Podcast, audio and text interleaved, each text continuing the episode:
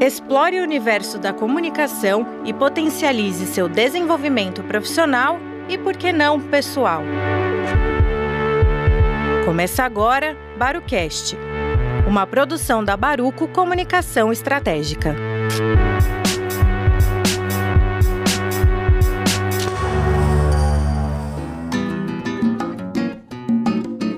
Olá a todos que nos ouvem. Sejam, como sempre, muito bem-vindos ao Barucast, o podcast que vive e respira pela comunicação.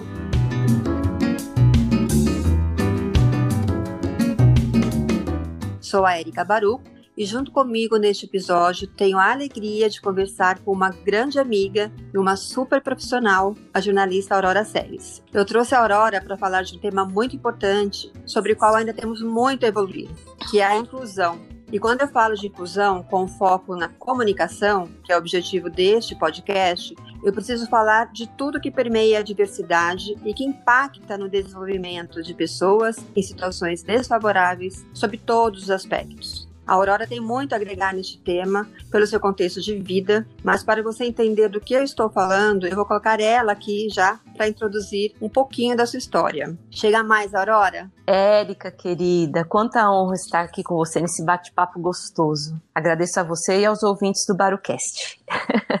Bom, contar um pouquinho da minha história. Eu nasci em 73, na cidade de Taguatinga, no Distrito Federal, na época, os primeiros habitantes de Brasília eram chamados de candangos. Olha que engraçado. Sou filha de trabalhadores, pai negro e mãe branca. Então, essa miscigenação, claro, já trouxe de modo muito rápido e preciso a minha ótica para a diversidade, né?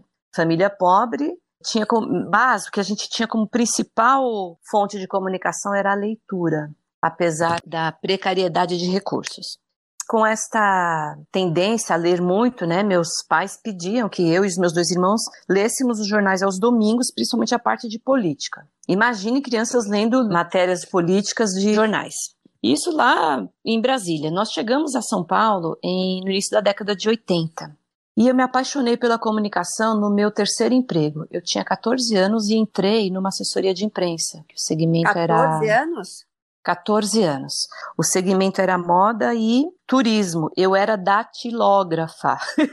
Você passou por, pela datilografia, Érica? Opa, como? Estava falando sobre isso com meus filhos outro dia. E olha que loucura, como é que eu cheguei nessa questão da assessoria de imprensa? De auxiliar de escritório, eu fui, né, desenvolvendo, aprendendo um pouco mais. Eu via as produtoras, na época, assessoria de imprensa, as RPs levavam as peças para as redações. Como os produtos lá eram, os segmentos eram moda e turismo, elas levavam peças para as produtoras de moda de revistas fotografarem nas próprias redações. Era muito engraçado. Eu via aquela movimentação toda, não entendia direito, até que um dia a diretora da agência pediu que eu datilografasse um texto. E eu comecei e veio assim um calhamaço de papel, um monte de coisas rabiscadas, e eu comecei a ler, ler. Eu falei, mas ela está contando uma história aqui? Como é que ela, que ela conseguiu fazer isso com aquela porta fechada? Aí eu perguntei. Ela falou, Aurora, isto é um release. Imagine, Érica, eu tinha 15 anos. Eu falei, o que, que é release? Não achei no dicionário. Aí ela me explicou. Ah, é um texto que a gente manda para os jornalistas informativo. Eu falei, como é que, que eu aprendo isso? Em qual escola? Ela falou, vai estudar jornalismo. Ah, detalhe, né? Uma adolescente de 15 anos, moradora da periferia, que trabalhava numa agência de moda. Uhum. Você não podia usar tênis e nem ficar com o cabelo solto. Tinha que pôr rabo de cavalo, sandalinha, nem que fosse aquelas sandalinhas de plástico, e batom. Imagine, eu saía daquela agência, eu queria andar descalço, soltar meu cabelão, ficar assim. E era muito doido, assim, mas isso contribuiu para minha formação também na área de comunicação. Não digo que de uma maneira forçada, mas eu, de repente, eu entrei num mundo que eu poderia dizer era um mundo que não me pertencia, mas eu me apaixonei pela maneira como as coisas aconteciam. E aí, finalmente, eu entrei na faculdade de jornalismo. Claro, com essa minha, minha origem, nessa raiz toda que eu tenho aí da mulher pobre, negra, sem um estudo qualificado, quando eu, eu, entrei na faculdade de jornalismo, tinha o tal do TCC, fazer um projeto sozinha ou em grupo. E eu quis fazer um livro reportagem sobre o Carandiru. Anos depois eu fui questionada por um terapeuta o porquê desse interesse, né? Eu já era órfã, eu fiquei órfã aos 26 anos, sem, totalmente, né? Sem pai, sem mãe. E aí ele entendeu, quando ele fez lá uma árvore genealógica, que dentro da minha casa a filosofia era voltada para a justiça e liberdade. Foi com esse costume que eu cresci, com essa cultura. Por isso, essa identificação com o sistema carcerário. Aí eu fiz um livro sobre o Carandiru. Eu frequentei o Carandiru muitas vezes com a ajuda de um colega nosso queridíssimo que já morreu, o Marco Shoa, que era jornalista investigativo. Ele passou algumas fontes e eu ia paramentada, Érica, para o Carandiru com a camisetona da faculdade, sem mostrar a minha silhueta, cabelo preso, sem nada, porque nessa época eu entrevistei agentes penitenciários, presos, e já assim, menina, né, vinte e poucos anos, mas ali com a comunicação, não digo que na veia, mas na, na alma, porque o que me levou até ali foi a curiosidade, o interesse em saber o que, o que aquelas pessoas estavam enclausuradas e por quê. Então, já, a partir dali, eu já queria colecionar histórias. Isso no jornalismo. Bastante coisa, né? Sim, sim. E a partir dali você foi se especializando, né? Você fez várias outras faculdades que foram complementando esse seu conhecimento, esse seu desenvolvimento. Quais são as, as áreas ali que você foi né, adentrando e foi acrescentando nessa sua formação? E quais as dificuldades que você enfrentou dentro das suas condições, sejam elas quais forem, né? De mulher, de negra, de classe social, enfim todas elas voltadas para a área de humanas. A minha primeira especialização foi no Laboratório da Criança da USP, que é o Instituto de Psicologia. Nós estudamos psicologia infantil.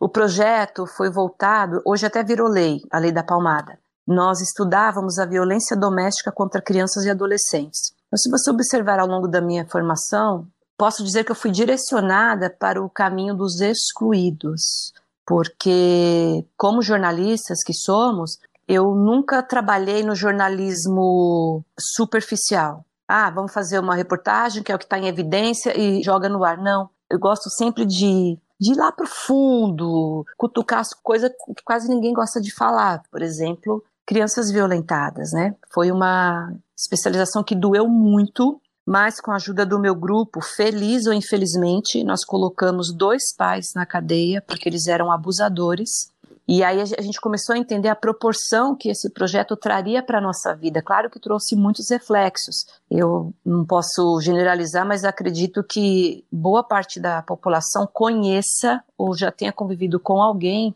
que tenha sido molestado. Então isso mexeu muito nas minhas caixinhas pessoais. Posso te dizer que essa primeira especialização me acrescentou como gente, como mulher, e assim, eu desenvolvi muito. Meu pai dizia que eu era uma criança precoce, né? aos 12 anos eu já conversava sobre política com ele. Daí eu fui estudar marketing e comunicação publicitária na Casper Libero, uma escola que eu amo, eu amo a Casper Libero, estou fazendo propaganda mesmo.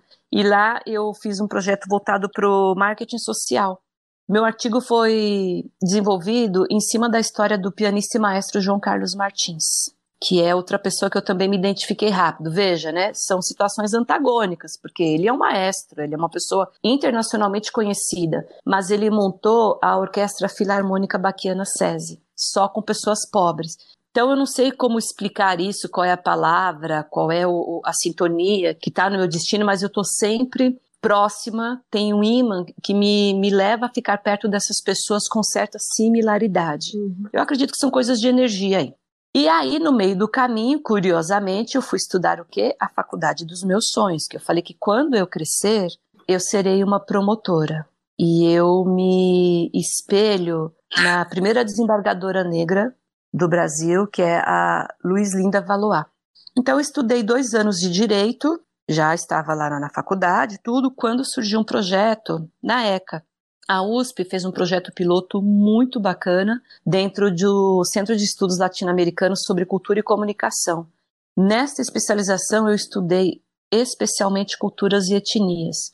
E aí, Érica, nós temos a, a mesma idade, né? Já somos maiores de 18.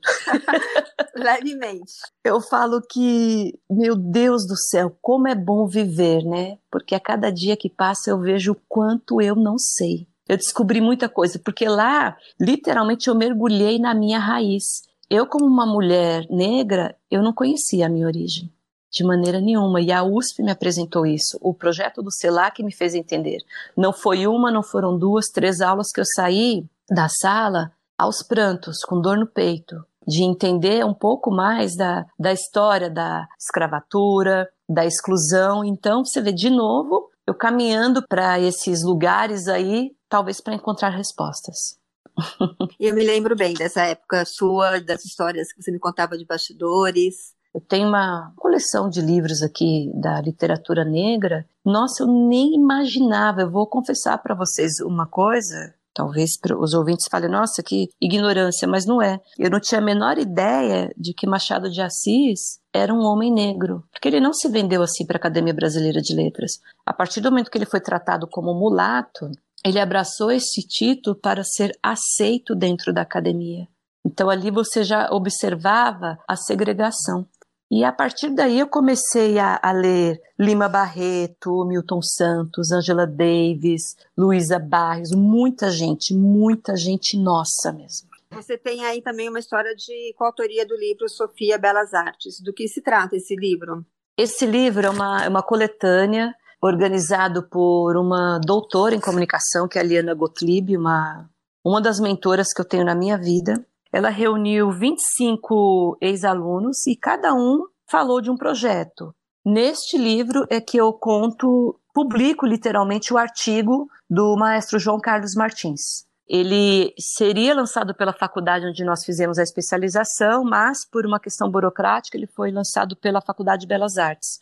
Então, eu sou artigo, uma das 25 articulistas. Lá eu relato a minha experiência de quase dois anos com o maestro João Carlos Martins, que foi no desfile campeão da escola de samba Vai Vai, com o enredo A Música Venceu. Uma das, novamente, Érica, não é à toa que é uma escola de samba, né? Ali também aprendi muito, porque eu cresci com a informação de que a música erudita é completamente distante da música popular. E não! Ali eu vi que elas são completamente homogêneas, elas são intrínsecas, elas não andam separadas. Não é à toa que os grandes musicistas saem das favelas, né? E aí o maestro João Carlos Martins me fez enxergar isso assim com olhos de lince. Foi um presente na minha vida ter conhecido o maestro. Eu também tive a oportunidade de conhecê-lo. Precisei né, dele para um trabalho no qual você foi ponte, por sinal. É uma pessoa extremamente humana, maravilhosa.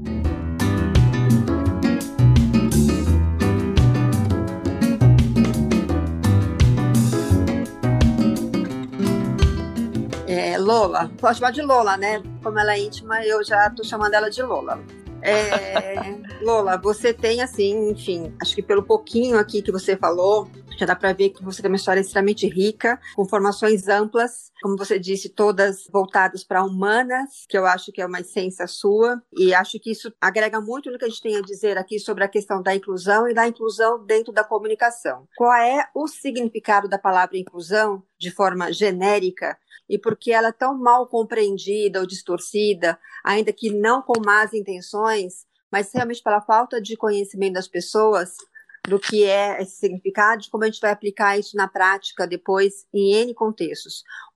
Como a, a ideia do podcast é comunicação, imediatamente eu vou citar aqui alguns nomes que têm muito a ver com comunicação dentro dessa leitura que eu tenho sobre inclusão, né? Inclusão, a ideia é combater a excludência na sociedade, que é causada por tantas diferenças de classes, de educação, de faixa etária, de etnias, gêneros, pessoas com deficiência. Então, incluir é ir de encontro a essas desarmonias e discordâncias. E quando eu falo combater essas diferenças, imediatamente eu lembro de uma escritora chamada Carolina Maria de Jesus, descoberta pelo grande jornalista Audálio Dantas. Carolina escreveu o livro Quarto de Despejo, Diário de uma Favelada. No livro, ela conta o dia a dia de quem não tem o amanhã.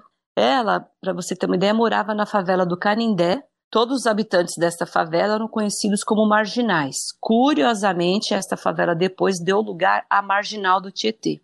Olha. então veja, isso foi na década de 60.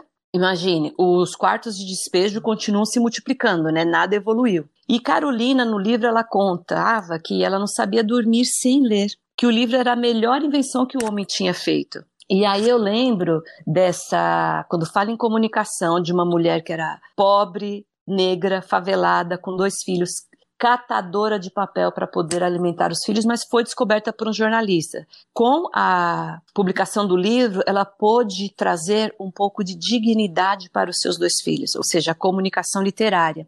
E aí eu emendo este livro de Carolina Maria de Jesus, trazendo uma fala da Angela Davis, né, que é uma filósofa e ativista e feminista negra, né, americana é, voltado para Carolina. Ela, a Angela fala nos livros dela que quando a mulher negra se movimenta, toda a estrutura da sociedade se movimenta com ela, porque tudo é destabilizado a partir da base da pirâmide social. Onde tem mulher negra, a base do capitalismo também muda. Falei dessas três pessoas que são referências para mim, tanto Carolina quanto Audálio Dantas e Angela Davis, no processo da inclusão e a importância da comunicação. Então, a comunicação faz com que essa excludência diminua, mas ela ainda é existente. Muito, né?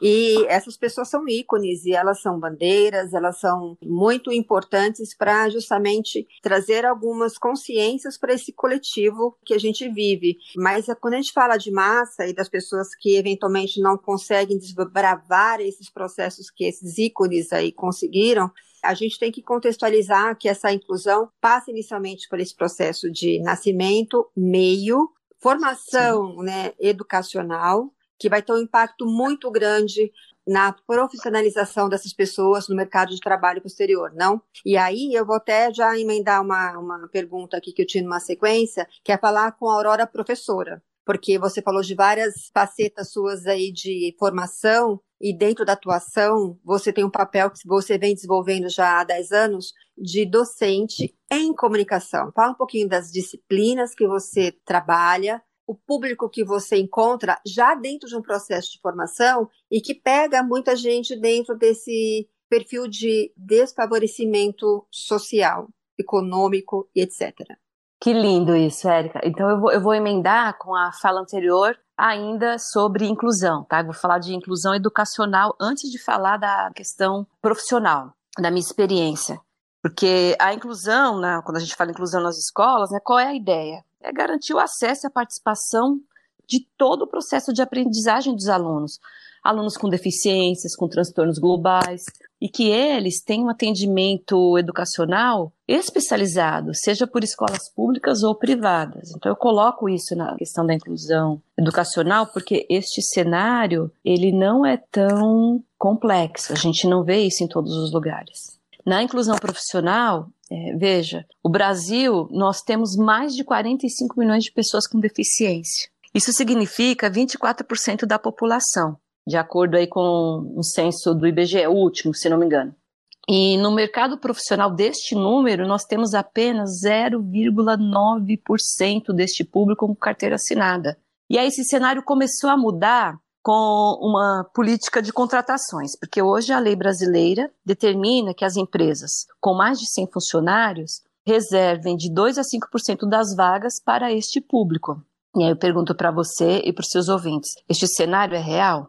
Não é real, não. e não é real não só na questão do preenchimento, mas na questão do desenvolvimento e oportunidade que se dá, ou seja, a inclusão de fato dentro do mercado de trabalho. E eu digo isso por um exemplo pessoal de um grande amigo, um padrinho meu de casamento, é, surdo, mudo, que há muito tempo tenta se desenvolver nesse mercado e ele é literalmente jogado em porão dentro de processos de trabalho.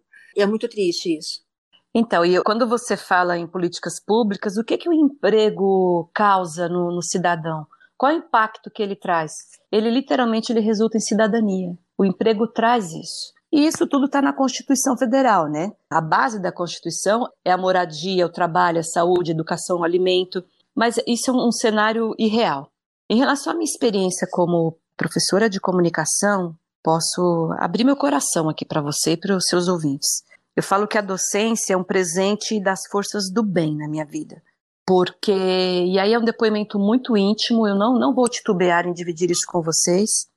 Uma vez eu perguntei para minha terapeuta: eu vim da periferia, mas eu não vou chegar ao castelo. Qual é o meu lugar? E aí ela respondeu: Você já está nesse lugar, Aurora. Esse lugar é a escola. Porque é neste lugar você não vai voltar para a favela estando na escola, mas você também não precisa chegar no pedestal. É neste lugar que você vai construir, porque lá você não vai, primeiramente, ensinar, você vai aprender. E aí, Érica, minha cabeça abriu, parecia que eu tinha descoberto um outro mundo dentro deste mundo.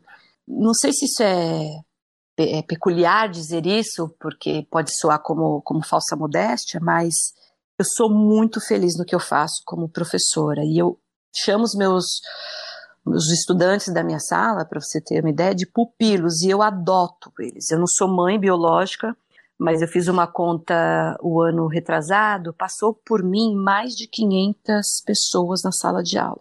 Então, como é que você mantém a comunicação com essas pessoas lindas? Pelo que você é e não pelo que você tem. E é muito lindo dizer isso para você, porque os meus pupilos eles voltam, eles querem saber qual vai ser o próximo curso, porque eles querem estar juntos. Aí você percebe que dentro da, das disciplinas de comunicação, são mais de 12 disciplinas que eu ministro na escola onde eu trabalho, que além da técnica, da teoria, né, a praxis é muito importante. Porque a relação olho no olho, não precisa ter, que agora a gente nem pode mais ter contato físico, né? Por enquanto não pode nem pois é. abraçar. É. é.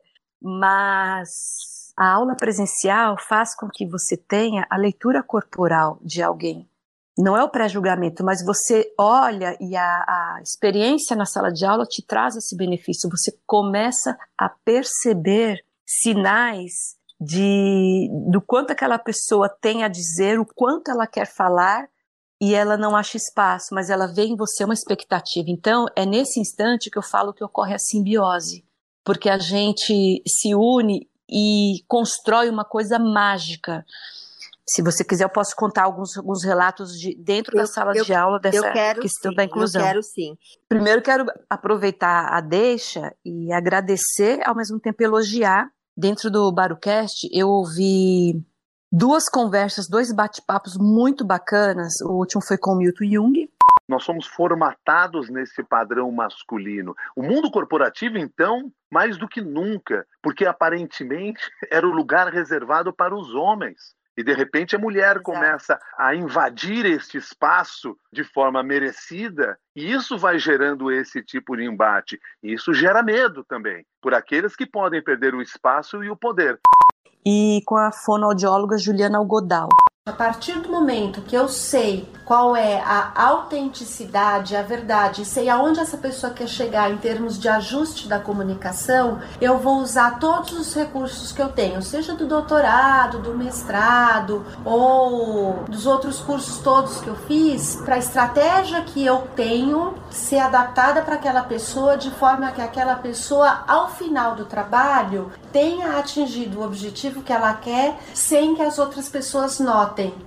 Que delícia ter escutado isso, porque eu aprendi muita coisa. Quando eu ouvi Juliana, imediatamente teve aquele sincronismo. Eu falei, mas o que ela está falando tem a ver com tal momento, tal momento, porque dentro da sala de aula, a comunicação verbal é uma grande ferramenta a maneira como a pessoa fala, você percebe quando a voz oscila, a questão fonética mesmo, né? Se ela está insegura ao falar, se ela não olha para você, se ela fala muito baixo, se ela gagueja, se ela fala alto. Então, a comunicação verbal para qualquer ambiente, mas em especial na sala de aula, conta muito. Imagine agora em aulas remotas, você conversa os pupilos por uma tela de computador, mas você também identifica na voz se há ali alguma dúvida. É muito legal essa técnica que eu aprendi com Juliana, que eu com certeza vou me desenvolver mais.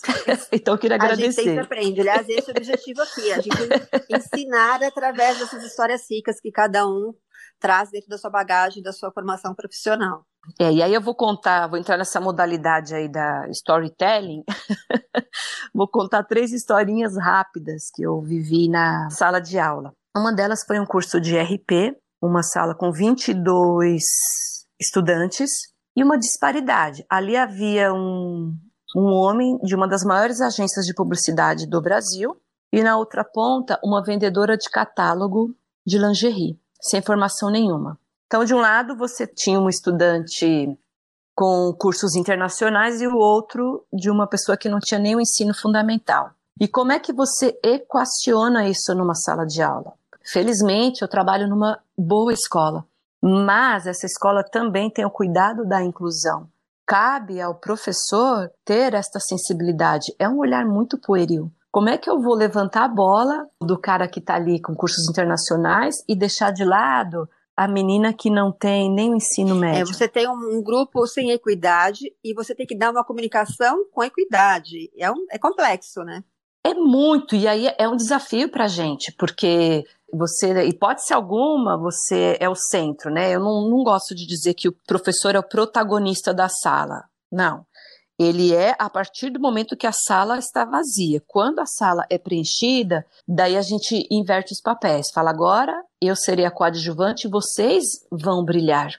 No fim, todos viramos protagonistas, o que é uma delícia. A gente anda junto, que também é legal. Não ter esse apartheid, que eu adoro, né? Quando tem essa coisa do andar junto. E aí, quando eu identifiquei isso, no primeiro intervalo da sala de aula, eu chamei esse grupo mais especializado e falei: nós temos aqui situações paradoxais. Eu quero deixá-los à vontade, porque eu vou começar o conteúdo por quem nunca viu.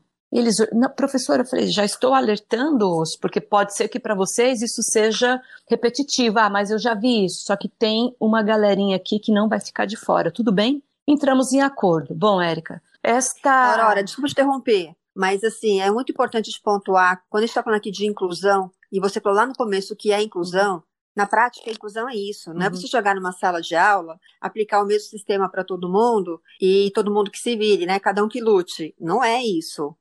Então, e aí eles trabalharam juntos, concordo com você. Trabalharam juntos. Ele disse que aprendeu coisas no curso que ele levou para a agência. e Depois eu fui visitar essa agência e comprovei. Ele brincava, ele falava, teacher, eu fiz isso, eu fiz aquilo. Até para você ter uma ideia simples, Érica, ele passou a fazer clipagem dos sucessos da agência dentro do, dos ambientes dos colaboradores. Ele fez o endomarketing dentro do marketing. Foi uma coisa muito legal. E ela, que não sabia nem ligar o computador, montou um e-commerce, passou a vender então as peças de lingerie pelo computador. Fantástico. Quer dizer que ela virou uma, uma microempresária, porque ela foi acolhida e literalmente abraçada. E ela percebeu isso. No último dia de aula, conversou comigo particularmente, falou: professor, eu só tenho a agradecer a senhora porque eu achei que eu fosse um patinho feio no meio da sala. Mas a senhora me fez enxergar as possibilidades e eu avancei não tem pagamento melhor do que esse. Você olhar e falar assim, puxa vida, então a minha contribuição chegou a alguém. E eu falo mais, a sala de aula, para mim, não precisa ter 20, 200 estudantes. Se houver uma pessoa, para mim já é público, como aconteceu. Eu cheguei a ter dois estudantes em uma sala de aula. Parecia aula particular, mas eles eram tão importantes quanto uma sala cheia. Aí, eu também tive a experiência no ano passado de lecionar para refugiados. Veja que curiosidade. Eu tive quase 10 alunos africanos. Então, havia gente da República Dominicana do Congo, havia gente do Senegal. E lindos, eles falam inglês e francês. Érica, era um barato. Porque eu ficava brincando, falando, me ensina a falar bom dia, me ensina a falar eu Você te amo aprendendo, né? Eu quero falar em francês, tem que fazer biquinho. Eles davam risada, falavam, professora, a senhora é engraçada. Mas por que, eu sou Ah, porque a senhora quer aprender a falar francês com a gente, mas a gente vai aprender a falar português. Eu falei, mas a gente pode trocar. A ideia da sala de aula é essa. Outra peculiaridade que eu trago na sala de aula, eu não gosto de sala quadrada. Eu sempre gosto de, de formar a turma num círculo. A troca de olhares, é, para mim, ela é muito valiosa, né? E eles se olhavam e tal, os, os africanos muito tímidos na hora de apresentar qualquer tarefa, mesmo no momento que eles tinham que se apresentar. Mas no fim, estes estudantes vieram para a sala de aula com o intuito de desenvolver o idioma, porque senão eles não conseguiriam trabalhar aqui no Brasil. Cases de sucesso. Empregos pequenos, né? Alguns até temporários, mas eles conseguiram uma recolocação no país que não é de origem, porque aprenderam a falar, talvez o básico, o bom dia, boa tarde, boa noite, por favor, obrigado, mas ali já desenvolveu a comunicação deles verbal num país completamente estranho. E falo que isso não é diversas, né? Então você tem fatores ali totalmente, étnicos, né, econômicos, é um conjunto de situações ali que realmente é bem desfavorável para a inclusão deles, né? E uma, uma, coisa linda que eu aprendi com eles, não é apenas. Pode ser alguma, é a sala de aula, é o conteúdo teórico, é a escola, antes de tudo isso, é a vontade de vencer. Porque todos eles disseram: nós não queremos voltar para o nosso país, nós queremos ficar aqui. Porque aqui não tem guerra. E a minha família está lá. Eu quero trazer a minha família para morar aqui. E muitos moram, acho que os ouvintes sabem disso, na região do Brás, do Bom Retiro. Eles têm subempregos, mas eles estão felizes. E aí, mais uma, uma história, por último, que linda, que eu também aprendi muito nas disciplinas de comunicação, foi lecionar para alunos cegos. Eu tive já quatro alunos com deficiência visual e o primeiro deles foi um chacoalhão. Hoje eu posso abrir isso. A hora que eu entrei no carro para voltar para casa, isso era mais de 11 da noite, eu desabei a chorar, porque era um curso de redação jornalística. E ele terminava às 11 horas. No meio da primeira aula, já teve uma tarefa, né, uma redação, eles tinham que redigir uma notinha, e o aluno disse: A senhora pode sentar ao meu lado? Eu não, eu não quero digitar, eu quero ditar e a senhora escreve. Tudo bem. E aí eu escrevi, depois ele falou: Agora a senhora pode ler para mim? Quando eu li o texto, Eric, ele me interrompeu e disse assim: A senhora percebeu que falta uma vírgula aí? Nesse trecho? Eu falei: Eu percebi. Por que, que a senhora não me falou? Falei: Porque o, o texto é autoral, eu não posso mexer. É assim que você quer manter? Ele estendeu a mão neste instante e falou assim: Parabéns, professor. Eu achei que a senhora ia me tratar com diferença. A senhora está me tratando igual aos outros. Ali já segurei a emoção. Foi um aprendizado. Quando deu dez e meia, ele levantou e disse: Professor, eu posso ir embora? Eu tenho medo do escuro. A sala inteira deu risada, eu acompanhei até o elevador e quando voltei para casa, eu fiquei com essas duas lições. Primeiro, né, a importância de tratar uma pessoa com deficiência visual não como vítima. Ela não é vítima. Então, naquele momento em que ele foi tratado exatamente como os outros, ele se sentiu totalmente incluído. E quando ele quis ir embora dez e meia antes, porque ele tinha medo do escuro, para mim foi outro chacoalhão, porque ele lida com o bom humor dentro da deficiência visual que ele tem. E aí você olha para todos os lados e fala assim: eu vou reclamar do quê? Exato. Como ele foi o meu primeiro aluno cego, os próximos eu você vai ganhando experiência. Dizer que você tem sabedoria absoluta é uma grande tolice. Bobagem, bobagem. Isso é uma arrogância. Você aprende todos os dias, a cada instante. E não é demagogo, isso é pura verdade. Tive um outro aluno, também a sala lotada, e ele cego. Era uma aula de gramática. Imagine você, nós tínhamos de trabalhar com figuras de linguagem como trabalhar figuras de linguagem numa sala onde tem um aluno cego. Fiz a primeira explanação e trouxe ilustrações. O que, que a gente fez? Eu ajudei e trabalhei com os outros estudantes a desenvolvermos a nossa descrição de uma imagem. Fui buscar na literatura que você faz então a leitura horizontal e da esquerda para a direita. Imagine descrever uma uhum. charge. A partir do momento que eu fiz isso, eu passei a bola para os outros estudantes, orientando-os, né? Dizia agora, por favor, descreva a imagem de cima para baixo, da esquerda para a direita, e perguntava para o aluno, falava, você entendeu? Está muito claro, professora, continue.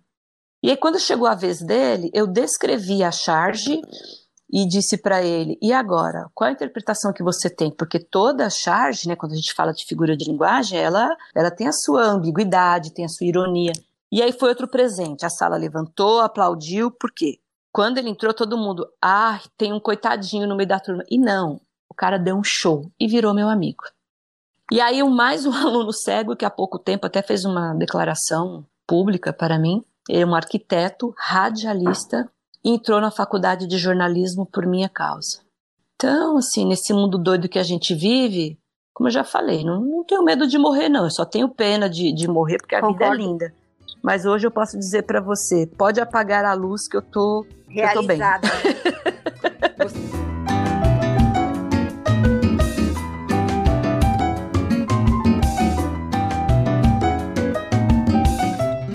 Você falou, né? Você Graças comentou a, Deus, a respeito da, da palavra da sua terapeuta sobre não é o que você tem, né?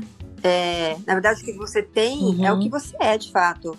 Você tem sim, é o que você tem, uhum. mas dentro de você né? O que você constrói a tua história é uhum. riquíssima. Dentro desses exemplos aí que você citou, né, de perseverança, de pessoas com mais dificuldades, algumas imensas em relação aos demais, de irem lá, de se predisporem a estudar em condições às vezes muito adversas para eles chegarem até lá e do que eles querem e, e, de fato como eles conseguem evoluir, como nesse né, último exemplo ingressou numa faculdade de jornalismo depois, etc. Vamos falar um pouquinho sobre meritocracia, porque isso é muito confundido na questão do ah tá, né, você tem porque você mereceu, você foi lá e fez, não importa a condição que você tem, não é bem assim, né? Vamos falar um pouquinho sobre isso? É, essa palavra grandona, né, esse termo aí polissêmico de mérito e poder, ela é voltada para aqueles que têm mais méritos. Mas esse discurso, a, na minha ótica, ele ignora a desigualdade. Porque o esforço ele é importante, sim, em qualquer segmento. Todo mundo quer subir na vida. Mas quantas pessoas têm um bom estudo, uma boa moradia e um bom emprego? Tem um sociólogo francês, é o Pierre Bourdieu, que ele questiona esse pensamento enraizado na sociedade, né? Porque na prática, o peso da origem social determina, ele é um fator preponderante. Ou seja, onde ele quer chegar, nem todo esforço vai levar onde você quer. De hipótese alguma. Quando você considera que nas sociedades democráticas não tem posição de destaque para todo mundo. Então, quando falo em meritocracia, por exemplo, eu gosto de olhar para instituições educacionais que dedicam suas estratégias e ações para uma escola mais justa, escolas que usem critérios avessos à meritocracia na educação básica e que adotem a função meritocrática depois, que seja lá no ensino superior. Por exemplo, eu visitei uma empresa de médio porte com mais de 400 colaboradores e a área operacional era ocupada por funcionários negros. E até uma das pessoas que me levou para visitar essa empresa disse assim, ironizou, né? Só que ela ironizou com a pessoa errada. Ela disse: Aurora, aqui é o setor de cotas. Que péssimo. Os gestores brancos é que ocupavam a, as posições de destaque. Então você vê ali essa dicotomia. E por quê, né? Por que tem essa exclusão? De novo, não é vitimismo, não é por ser coitadinho, mas a população negra, em especial, tem um ensino precário. Ela tem um ensino mais lento, mas nem por isso ela não vai chegar aonde ela quer e onde ela mereça. Para sintetizar, Érica, eu enfatizo que no lugar de meritocracia, que tal adotar o respeito? Com certeza, eu acho que é a, é a base e a essência do que essa palavra resume uhum. de fato, né? Então eu discordo completamente de, de, dessa. Tem umas palavras que as pessoas começam a usar como modismo, né? Mas não sabem o real significado, né, na essência. É uma palavra que até machuca. Quando eu ouço, por exemplo, dos colegas, e já tive esse papo com você, que é minha amiga e irmã, eu fico um tanto aborrecida quando as pessoas se dirigem a mim e falam o seguinte: Aurora, você teve sorte na vida porque você é uma professora, você tem algumas formações em grandes escolas, você tem onde morar, etc e tal. E aí eu olho para essas pessoas e pergunto: passar fome é ter sorte? Aí aquele choque. Eu não tenho que ficar revelando a minha vida precária e pobre para ninguém. Mas esse pré-julgamento é uma utopia, é uma falácia. Eu sei que a fome tem o um gosto amargo de fel. Isso para mim não foi sorte foi um enfrentamento que estava na, na, minha vida, na minha missão, talvez no meu caminho, mas que fez com que eu me tornasse uma mulher forte. É sorte você, aos 26 anos, ficar órfã. Isso é hum. sorte, né? Você não ter o pai, não ter a mãe ao lado, você não ter aonde morar, porque eu não tinha minha casa. Tinha um emprego bom, mas todos os lugares por onde eu passei, Érica, profissionais, eu trabalhei em grandes empresas. Não é nenhuma novidade que eu era a única negra da maioria dos setores. A única negra. Isso nunca me afetou no sentido de me retrair, dizer eu vou me recolher porque não tem espaço para mim. Pelo contrário, eu tenho meu lugar de fala e eu ocupo. De que maneira? Lá com o aprendizado dos meus pais, com a boa oratória, com a boa postura e com a boa elegância. O que, que você sempre espera de uma pessoa negra? Que ela haja com truculência, com agressividade, com verborragia, com impropérios. É exatamente tudo isso que eu combato. Quer discutir comigo? Bom, eu tenho uma voz firme? Tenho, mas eu não preciso gritar. Não preciso falar palavrão, não preciso falar gíria, não preciso promover nenhum barraco. Só me dê a oportunidade de falar, porque eu sei ouvir, então me deixe também falar. E essa questão do lugar de fala, também acho que ela bastante incompreendida e a gente pode tentar colocar de forma didática para todo mundo que não tem uma, uma situação desfavorável nos contextos que nós estamos colocando no podcast, mas lugar de fala é aquilo que de fato você vive e, e você uhum. pode tentar buscar uhum. exemplos na sua vida, quem está nos ouvindo, de N, N situações aí que só você sabe e sente, porque se a pessoa não estiver no seu lugar, ela não vai saber o que você está vivendo. Então, por aí, eu acho que é impossível as pessoas quererem debater e falar sobre situações das quais elas não vivem por mais que você entenda, compreenda, mas eu acho importante também você colocar essa questão da comunicação não violenta. Eu vejo também muita uhum. gente, muitas lutas, muitas militâncias, usando da agressividade até por uma questão de, ah, eu tenho que mesmo dar um chute na porta, porque senão não, é, não vou conseguir chegar lá, não vou conseguir ser ouvida, porque a classe precisa lutar, e se ela for talvez de uma forma mansa, ela não vai ter possibilidades, mas eu acredito muito na comunicação não violenta, eu acredito muito na boa comunicação para você ser compreendida, para você conseguir persuadir de uma forma mais produtiva, porque acho que a comunicação violenta, ela gera muito mais reações negativas e dificulta mais o processo de inclusão. Sem dúvida, porque cada vez que você dá um tapa, você leva o. É o direito de ir e vir, isso é o livre-arbítrio. E como curiosidade também, eu vi uma vez de um, um gestor e eu gosto muito desse gestor. Tive alguns conflitos de comunicação, inclusive, e ele me abordou para falar: Aurora, você tem problema em lidar com o não. Eu olhei para ele e não respondi. Deixei que ele falasse, falasse, falasse, porque ele me conhecia ele do cotidiano, mas ele não é meu amigo. E um tempo depois eu refleti, quando eu saí da sala, falei assim: é claro que eu tenho problema em lidar com o não toda a minha vida eu só ouvi não.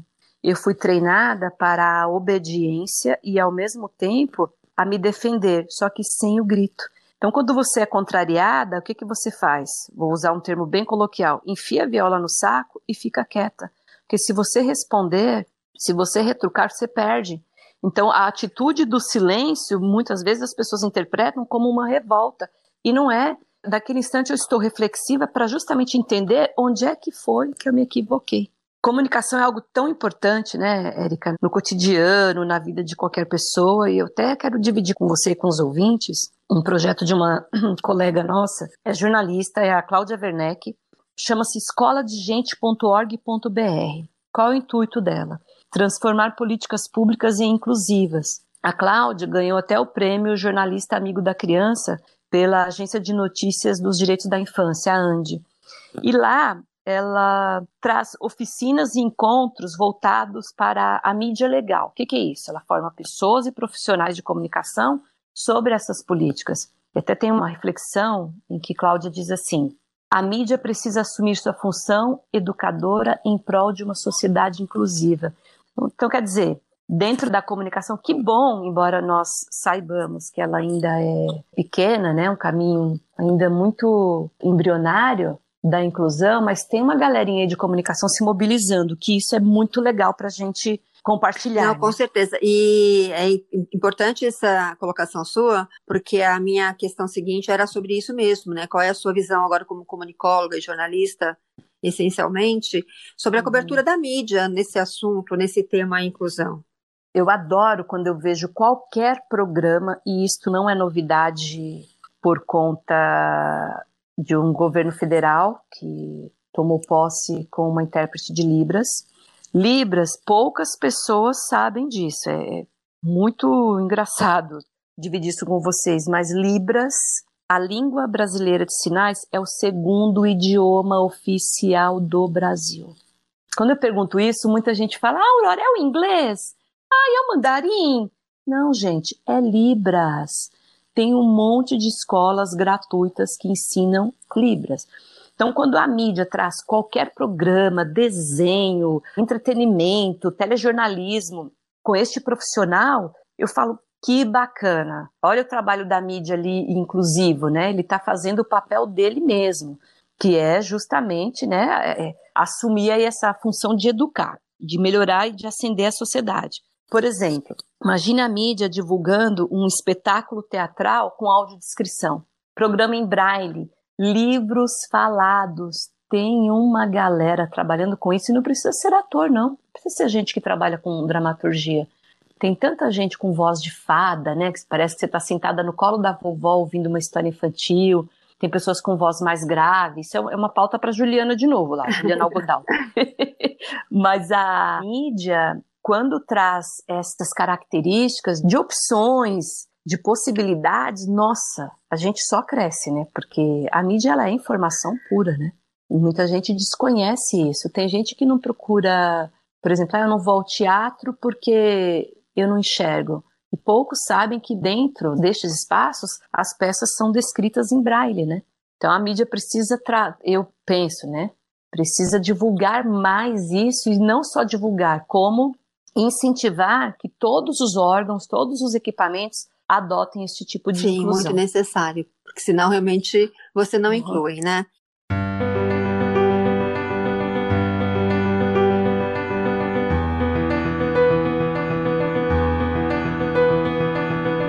Amiga querida, uhum.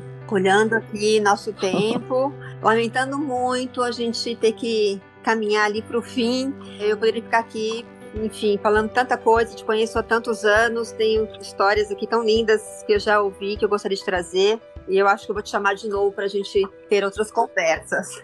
Mas olha, a minha pergunta final para todo entrevistado aqui é: o que é a comunicação para você? Né? Eu, eu quero muito ouvir da Aurora Celes o que é a comunicação para a Aurora Celes? Antes eu vou fazer um jabá. Quero dizer que eu tenho alguns mentores, alguns espelhos, alguns espectros. E você, Érica Baruco, sem me emocionar, porque você sabe que eu sou emotiva, já embargo a uhum. voz. É, você é uma da... Ah, você é uma daquelas pessoas que, que trouxe e que traz muita luz para mim. Então, não queria deixar de agradecer isso mesmo com essa emoção. Eu sou ser humano e eu choro, sim, choro até com desenho animado, mas quando eu falo de pessoas que eu amo e que tem tanto a acrescentar na minha vida, a emoção, ela, eu deixo ela soltar, porque é coisa boa, não é um choro de tristeza. Então, minha amiga, muito obrigada e eu te eu amo. Eu também te amo muito. Então, se antes de você falar que a comunicação para você, isso já estava no meu script aqui, é, de também deixar público é, a gratidão que eu tenho é, as pessoas mais próximas a mim sabem disso.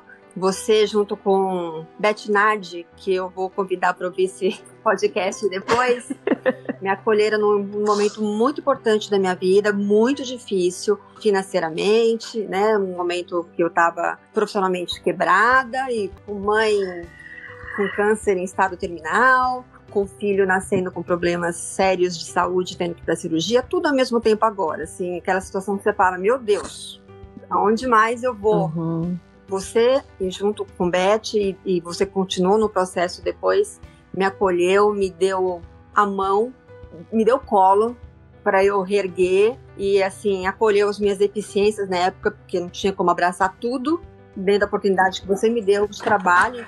Quando a gente fala que a gente é amiga irmã, que é encontro de almas, é verdade. A gratidão é mútua e você fez muito mais por mim do que eu fiz por você, não fiz nada por você. Mas enfim, vamos lá. Bom, depois desse, desse momento tão emotivo e lindo, né? Muito simples, em duas linhas eu falo o que é comunicação para mim. É saber falar e, sobretudo, ouvir.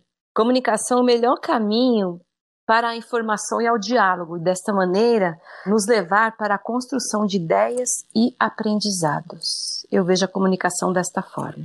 E é a tua essência, né, amiga? É. Nossa, que bate-papo gostoso você. Você falou, Não, eu vou com voltar. certeza.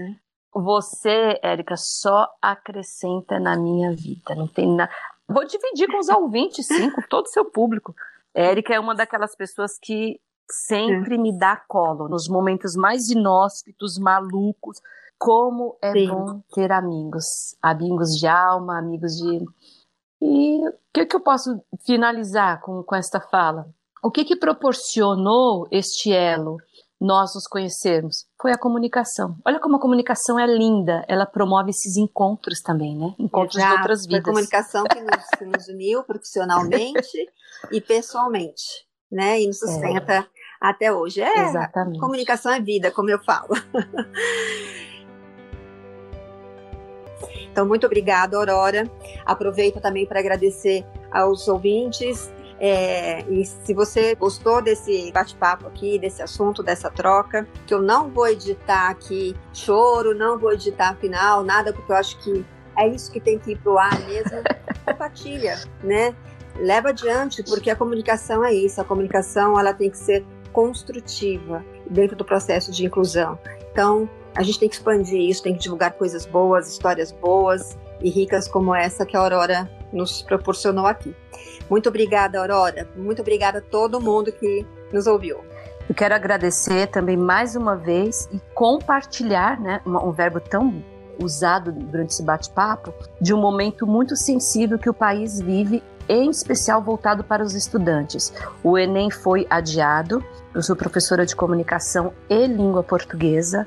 Caso você, ouvinte, tenha qualquer dificuldade e precise de uma mão, eu tenho duas para ajudá-lo nos textos, redações, para prepará-lo ao Enem. Então você pode me procurar nas redes sociais, qualquer plataforma digital. O meu usuário é arroba Aurora Celes, com S, S-E-L-E-S. Entre em contato comigo que nós vamos nos ajudar. A ideia é sempre E eu vou essa, deixar também juntos. aqui nos templates do podcast os seus canais de acesso aqui para o pessoal te encontrar fácil. Linda, um beijo no seu coração, muito obrigada. Fique em casa, pessoal, quarentena. E até Eu daqui a pouco, amo. Érica, eu te amo. Até o próximo Barocast, pessoal.